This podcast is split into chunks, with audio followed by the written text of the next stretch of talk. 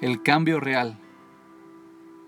Cambiar nuestros rasgos negativos de personalidad, alejándonos de las conductas autodestructivas y desarrollando hábitos espirituales buenos, toma tiempo. Es por esta razón que no damos un salto desde Pesach dejando Egipto hasta Shavuot recibiendo la Torah. En vez de eso nos acercamos, paso a paso, día a día, hacia nuestra meta. Desde la segunda noche de Pesach, comenzamos a contar los 49 días del Homer. A diferencia de la mayoría de las cuentas, así como un conteo regresivo en Cabo Cañaveral o el conteo de los top 40 en la radio, nosotros contamos hacia arriba. Esto es porque estamos interesados no solamente en el evento que ocurrirá al final del conteo, recibir la Torah, sino también en la cuenta misma. Los 49 días del Homer son como 49 peldaños en una escalera, pequeños pasos hacia la meta. Este movimiento paso a paso alejó a nuestros antepasados de la mentalidad de esclavos que había sido impuesta sobre ellos durante 210 años de esclavitud en Egipto. Nuestros antepasados interiorizaban las voces de sus opresores y en muchas formas olvidaron lo que era vivir vidas llenas de opciones y esperanza. Como esclavos, el atributo que más define al hombre, el libre albedrío, nos fue negado.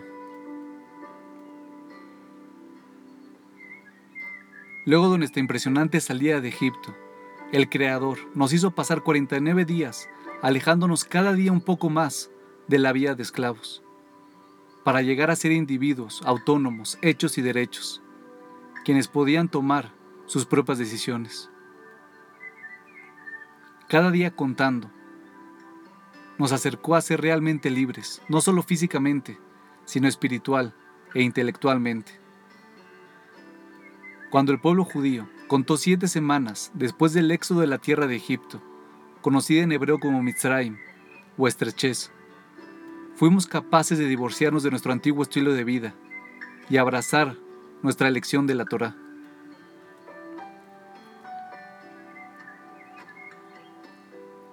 Ni nosotros, ni nuestros antepasados somos como Superman, capaces de saltar altos edificios en un solo salto.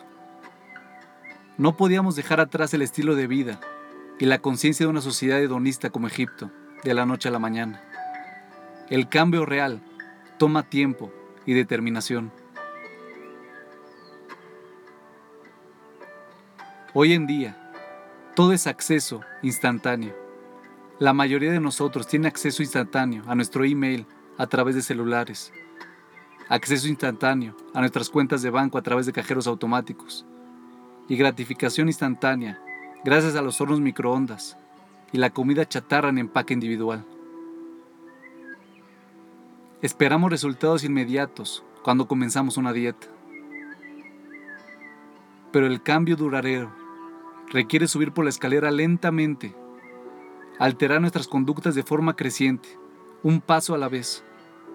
Incluso la montaña más alta es escalada de un paso a la vez.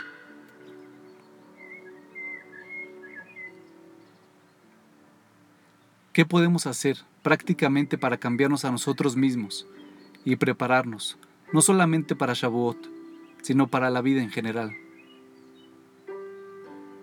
Primero, podemos decidir intentar, aunque sea solamente por cinco minutos al día, de mejorarnos de alguna manera. Quizás necesitamos ir más allá del nivel de hebreo de nuestra escuela.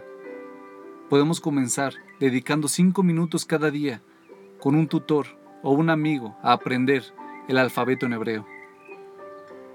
Quizás estamos interesados en volvernos más amables. Podríamos pasar cinco minutos llevando comida a alguien que está necesitado, o visitar a una persona enferma en el hospital, o ayudar a alguien cargando sus compras.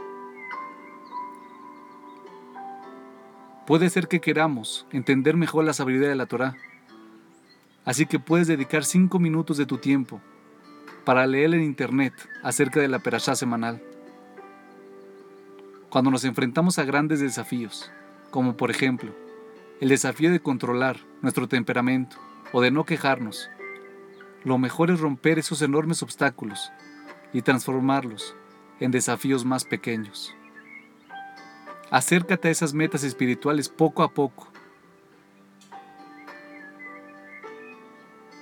Que todos podamos llegar a la cima de nuestras montañas personales y colectivas en Shavuot, a través de pequeños, pero firmes pasos hacia la Torah.